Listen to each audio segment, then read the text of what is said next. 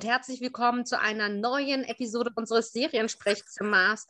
Und ich muss es jetzt schon sagen, ich glaube, wir sind auch alle ein bisschen traurig, denn wir reden über die letzte Folge von Foundation. Dazu geschaltet ist die Beate in Berlin. Hallo Beate. Hallo, guten Abend. Und die Ricarda in Leipzig. Hallo Ricarda. Hallo. Nee. Ja, bevor wir die Inhaltsangabe machen, wie traurig seid ihr, dass es die letzte Folge ist? Skala von 1 bis 10 elf. Ja, es ist so, wenn man sowas so lange so, so mit sich mitträgt und so nachverfolgt, dann ist man irgendwie, dann fehlt dann erstmal irgendwas. Ja, und ich meine, wir haben uns ja auch sehr viel damit beschäftigt, dadurch, dass wir diese Episoden-Podcasts gemacht haben, die natürlich zugegebenermaßen auch sehr viel Arbeit gemacht haben. Aber irgendwie ist es ja trotzdem, dass man es dann auch so lieb gewonnen hat und irgendwie sich auch ja nicht so ganz gut trennen kann.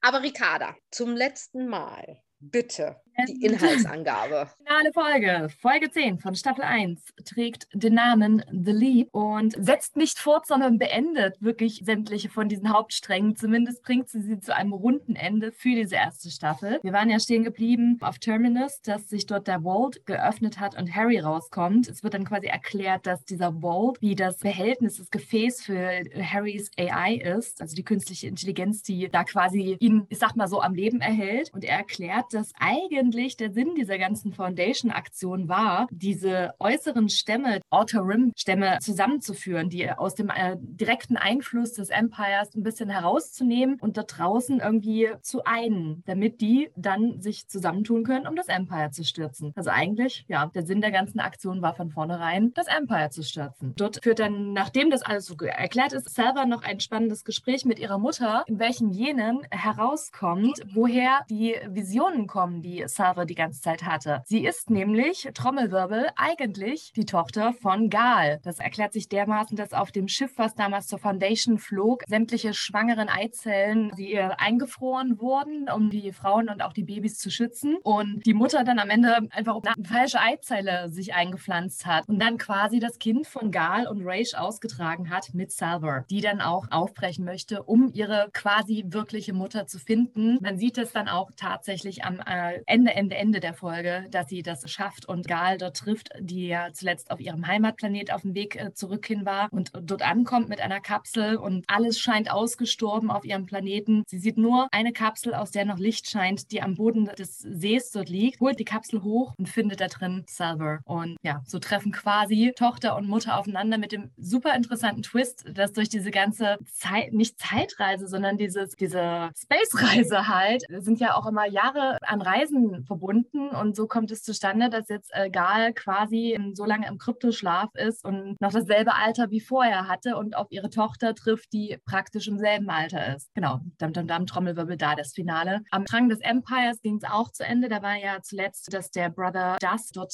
versucht hatte, herauszufliehen aus seiner Rolle und geschnappt wurde, aber die Rebellen geschnappt wurden und Brother Dawn, ähm, die alle zu Gericht äh, führen möchte. Er spricht sich auch dafür deutlich aus, äh, Dusk für seine Vergehung Drohungen und für, für seine schändliche Vergehung fehlerhaft zu sein, zu töten. Da an der Hauptmacht ja aber eigentlich der Day ist, er natürlich auch mit zur Rate gezogen werden. Der spricht sich erstaunlicherweise dagegen aus. Ich denke mal, da wird so ein bisschen die Erfahrung dieser Pilgerreise doch irgendwas in ihm ausgelöst haben, dass er auf einmal so zumindest offen für Veränderung ist und den Brother ähm, das zumindest nicht gleich töten würde, sondern erstmal weiterhin behalten wollte. Doch dann kommt es auch da zu kleinen Twist, nämlich die Demerson bringt dann halt einfach mal den Brother das Musk den Jungen um, was wahrscheinlich hervorgerufen ist durch ihre Programmierung, aber man sieht direkt den ganzen Widerspruch in ihr, dass sie halt da wieder Programmierung ausführt, aber die, dieser so ein bisschen Seele, die sie da mittlerweile entwickelt hat, sich deutlich eigentlich dagegen ausspricht. Und ja, das scheint ihr wirklich zurückzusetzen, weil man dann in so einer krassen Szene noch sieht, wie sie sich so irgendwie ihr Robotergesicht abfetzt. Und ja, das war es dann quasi an der Stelle auch. Es wird ein neuer, junger Brother Dust aus dem Klontank herausgeholt und aktiviert. Und und dieser Storystrang beendet auch für diese Staffel. Also äh, nur mal eine kleine Ergänzung. Die Mutter von Selva hat das ähm,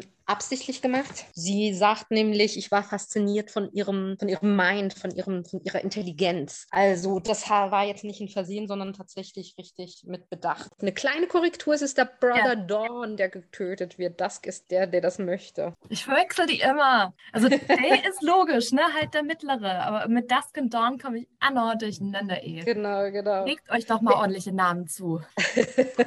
genau, Hugo. Wir nennen den Kleinen jetzt Hugo und den anderen Gottfried.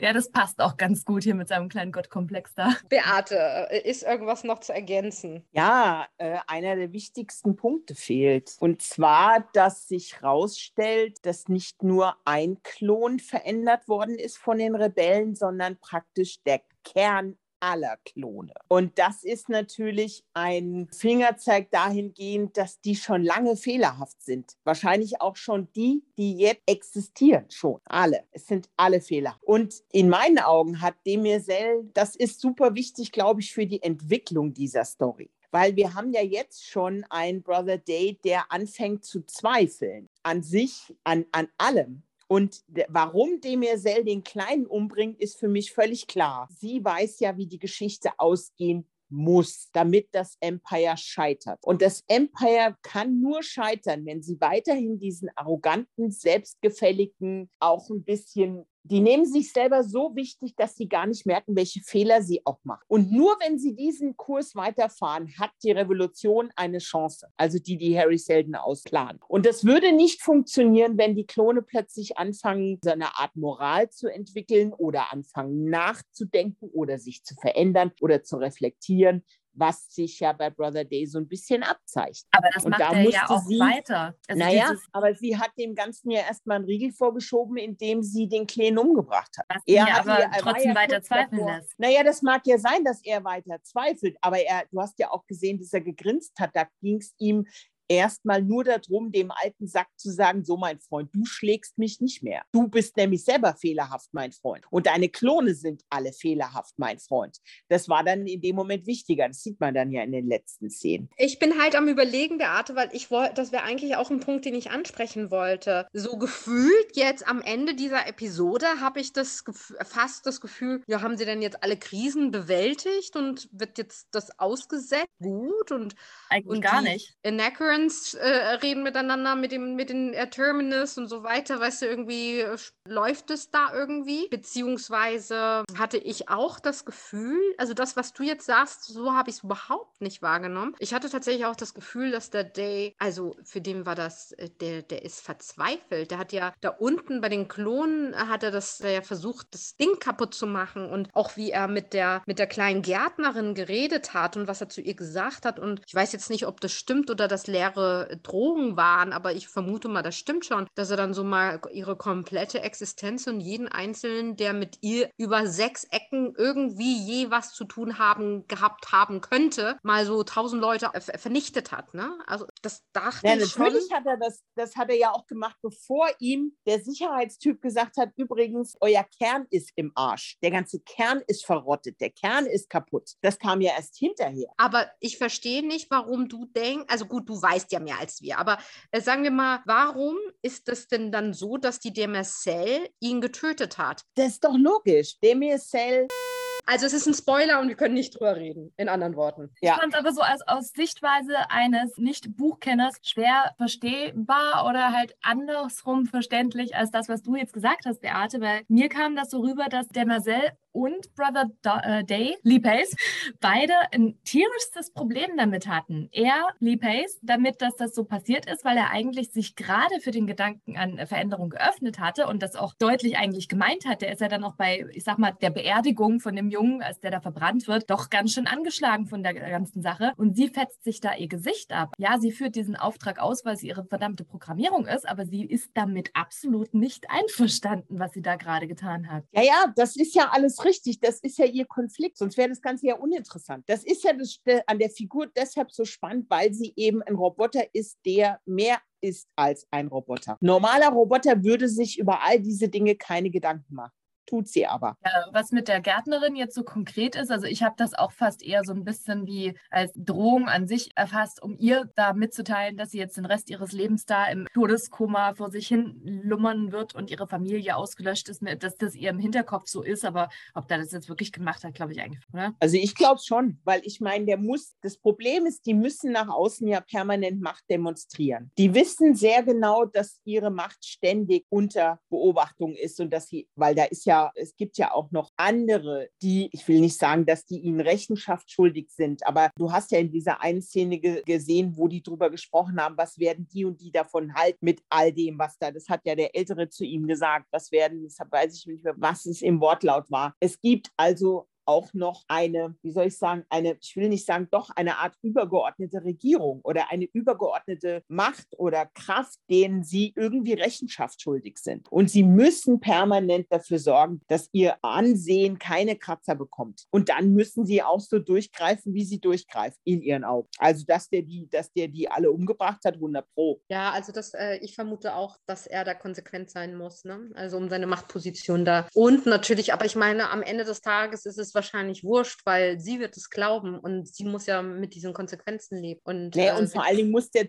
der Zuschauer soll ja auch vermittelt bekommen, wofür das Empire steht. Also es geht ja immer darum, dass du dich als Zuschauer auf irgendeine Seite schlägst. Und das, so werden ja Figuren gebaut. Und so wird ja das Empire die ganze Zeit schon gebaut. Unnachgiebig, arrogant, überheblich, über allen anderen drüberstehen, ist ja nicht wirklich sympathisch. Ja, das stimmt. Ja, und das geht ja auch immer darum, guck mal, wenn das Imperium nur eindimensional wäre, wären sie ja total langweilig. Du brauchst Konflikte innerhalb dieser Figuren, damit die sich reiben und damit damit du sie irgendwie ein bisschen spannend findest, weil, okay, die haben jetzt Lee Pace und die Leute gucken wegen ihm, aber die Figur muss ja trotzdem noch ein bisschen spannend sein. Und dann brauchst du einfach Sachen, die, ja, die dich dabei behalten. Und wenn der anfängt zu zweifeln und wenn der anfängt nachzudenken und den Kleinen zum Beispiel nicht umzubringen, dann ist das ja ein super interessanter Aspekt. Ja, und ich meine, ich fand es auch gut, weil, weil da ja mal klar geworden wird, welche ne, der sagt ja, wir sind nicht nur die gleiche Person oder Brüder, sondern ich bin ja auch sein Vater, weil in jeglicher Hinsicht habe ich ihn ja nachts in den Schlaf gewiegt, ich habe mich um seine Erziehung gekümmert, ich habe ihn geliebt, wie, ein kind, wie ne, so. Auch irgendwie eine ganz krasse ähm, Konstellation. Denn dafür hassen die sich aber Day und, äh, und Dusk immer am Ende relativ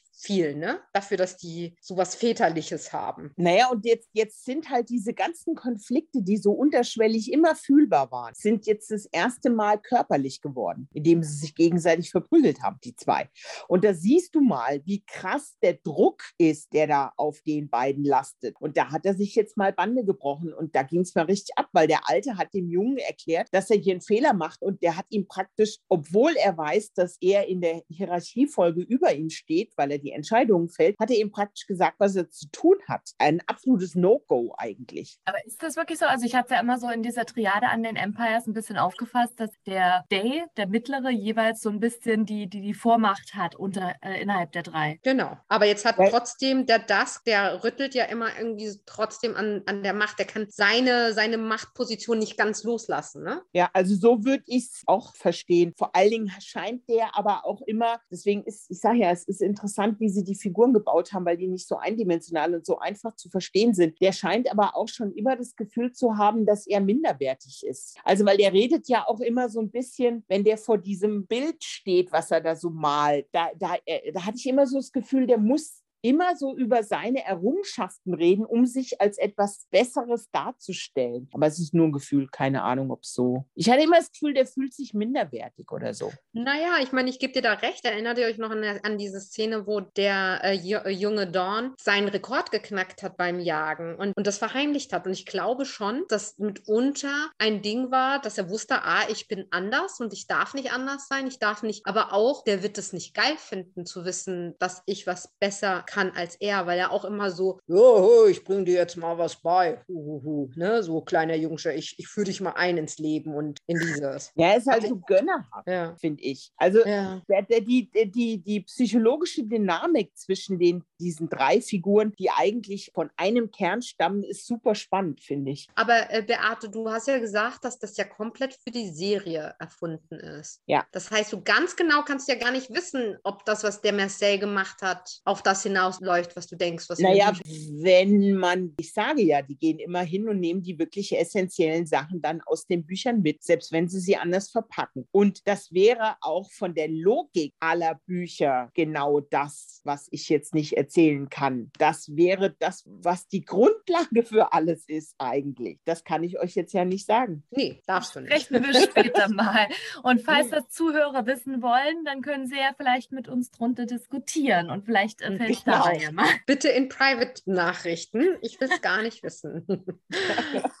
ja, und wisst ihr, was ich halt auch sehr spannend fand, war natürlich, mich hat ja immer eigentlich diese Geschichten auf Terminus gar nicht so arg interessiert. So ein bisschen ja, so richtig dolle nicht. Aber jetzt fand ich es natürlich schon spannend, weil sich weil natürlich wie bei den anderen Strängen sich das ja so extrem zugespitzt hat. Also zum einen, dass äh, Harry dann, wie Ricarda das ja schon erzählt hat, alles erklärt, aber zum anderen ja auch, dass Selva erfährt, dass ihre Visionen gar nicht von Harry kommen und sie erst ganz kurz das Gefühl hatte, Mist, ich dachte ja eigentlich, ich sei doch besonders, weil Harry mir immer Visionen schickt und da jetzt gedacht hat, ich muss jetzt herausbekommen, woher diese Visionen sonst stammen. Und wie habt ihr das empfunden? Gute Frage. Also sie hat das schon irgendwie beschäftigt, was das mit diesen Visionen auf sich hat und dass die jetzt da von, von Gal kommen, das macht eigentlich voll Sinn. Das erklärt halt auch den Inhalt der Visionen natürlich, wie wir sie gesehen haben die ganze Zeit, aber woher hätte sie es denn wissen sollen? Sie ging ja fest davon aus, dass ihre Mutter ihre Mutter ist. Also das, obwohl der Twist letzten Endes irgendwie, dass da so die zwei zentralen Charaktere, weiblichen Charaktere dann irgendwie bam, Mutter und Tochter sind, das ist irgendwie so ein, so ein bisschen so ein Soap-Opera-Twist. Jetzt nur so rein oberflächlich betrachtet, hat das irgendeine gewisse Grundlage im Buch oder ist das jetzt gerade erfunden?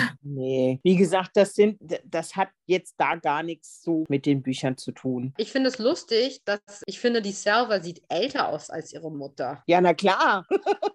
Oder? Ja, mit dem ganzen genau. Space Travel zu tun haben und den ganzen Kryptoschlaf. Genau, genau. Also am Ende denkt man sich, holy crap, ich meine, die, äh, die Gal sieht ja eher aus wie zwölf und die halt so wie Ende 20, Anfang 30. Und da denkst du dir, hi Mama. okay. ja, naja, ich übertreibe, aber ihr wisst schon, was ich meine, oder? Auf jeden Fall. Aber das macht das Ganze ja, deswegen finde ich das ja so lustig, weil das so ein bisschen so ein Mindfuck ist. So, hä? Ja. What? Wieso stehe ich jetzt nicht? Aber soll ich dir sagen, was, äh, oder euch sagen, was für mich ein absoluter Mindfuck ist? Also, Ricarda, wahrscheinlich hast du dir die genaue Zahl notiert. Vielleicht auch nicht, aber es sind über 130 Jahre oder später, als die Mutter und Tochter zusammentreffen. Ich glaube, das hatte ich, wenn dann bei meinen Notizen von der vorherigen Folge, bei der ja, oder vorvorherigen, als gesagt wurde, wie lange Gal dort jetzt diese Reise antritt auf ihren ja. Heimatplaneten. Aber mein Mindfuck ist, dann sind ja alle anderen schon tot auf Terminus. Alle Menschen, die sie kennen, sind tot. Die Mutti von Gal, die Mutti von Selva, Hugo, alle sind tot. Naja, deswegen hat sich doch Hugo auch so von ihr verabschiedet. Ja, aber das ist doch doof. Ja, das, ist, das heißt dann ja, wirklich, dass, wo auch immer wir in Staffel 2 sein werden, also Gal und Salva sehen wir wieder und, und die, die Empires ohnehin, weil Klone, aber sonst, ja, müssen wir uns dann an neue Leute gewöhnen. Ja, Nochmal, das ganze Ding sind tausend Jahre. Ich weiß, trotzdem doof. oder 10.000 oder 30.000 Jahre, je nachdem, wie du es nimmst. Natürlich hat da keiner überlebt. Deswegen ist das ja so, ich habe mich die ganze Zeit gefragt, wie werden die das hinkriegen? Weil du ja. bleibst ja eigentlich bei einer Serie nur dran, wenn du Figuren hast, die du weiter verfolgst. Und du kannst mal, ich meine, da ist äh, Dr. Who eine riesige Ausnahme, mal eben den Hauptdarsteller nach drei Staffeln immer auszutauschen, weil er sich regeneriert. Aber im Grunde ist das ja Hardcore. Du kannst wichtige Nebenfiguren mal ausschalten, ja? Oder wie bei The Walking Dead ist es mal eine Hauptfigur, die mal ins Gras beißt. Aber pff, du musst schon aufpassen, dass ein paar übrig bleiben. Weil sonst hast du ja als Zuschauer investiert und investiert, investiert und puff, sind deine Lieblinge alle weg. Ja. Spannend zu sehen, wie sie das fortsetzen. Mit den, also mit den Empires ja. und mit Demoiselle können sie das ja durchaus machen. Aber ich meine, diesen Spaß mit den äh, Space Travel und, und Kryptoschlaf, das können sie jetzt hier mit Gal und Salve nicht unbedingt jede Staffel bringen. Irgendwann ist der Schuh auch ausgelutscht. Ja, eben. Also sie ja, müssen, sie eigentlich,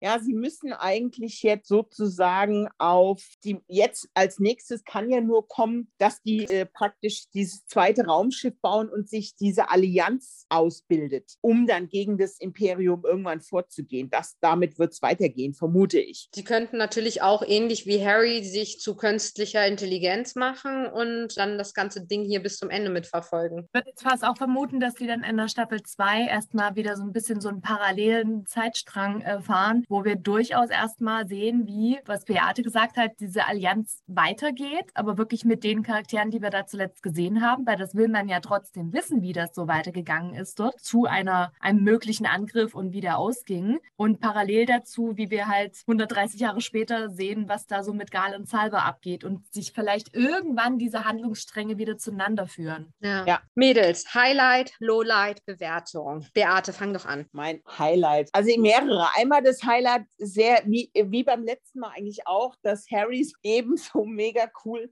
einfach diesen ganzen Streit da schlichtet, wo er praktisch diese, die Grundlage für, für diesen Streit komplett jede, also er zieht dem Streit eigentlich die Grundlage. Mit drei, vier Erklärungen sagt er, tja, ihr habt euch eigentlich umsonst Jahrhunderte die Körper eingehauen. Eigentlich war das alles vorher geplant. Also das fand ich super cool, weil der er macht das halt auch mit so einer schönen, ironischen Art und Weise. Das hat mir gut gefallen. Und eben die Tatsache, dass den Klonbrüdern sozusagen klar wurde, dass ihr Kern beschmutzt ist das hat mir auch sehr gut gefallen. Und dein Lowlight? Habe ich keins. Fand ich alles super. Dementsprechend deine Bewertung? 10 von 10. Sauber. Ricarda. Ich finde es äh, schwer zu beurteilen, weil es war eine starke Folge, aber es ist alles so, ja, so relativ ebenmäßig stark. Also da, da sticht jetzt nicht so krass was raus. Bin hin und her gerissen mit diesem Twist Gal und Salber Verwandtschaft, ob ich den jetzt geil finde oder nicht, weil ich, ich finde es halt, das hat halt echt so, so einen Soap-Opera-Touch. Oh nein, du bist ihre Mutter. Hat man halt schon so tausendmal gesehen und am Ende taucht in Staffel 2 noch die böse Zwillingsschwester auf oder was. Aber irgendwie ist das halt mit Kryptoschlaf in erster Linie ja interessant gemacht dass halt wirklich dann dieser Altersunterschied in so eine abstruse Art und Weise gezogen wurde. Das ist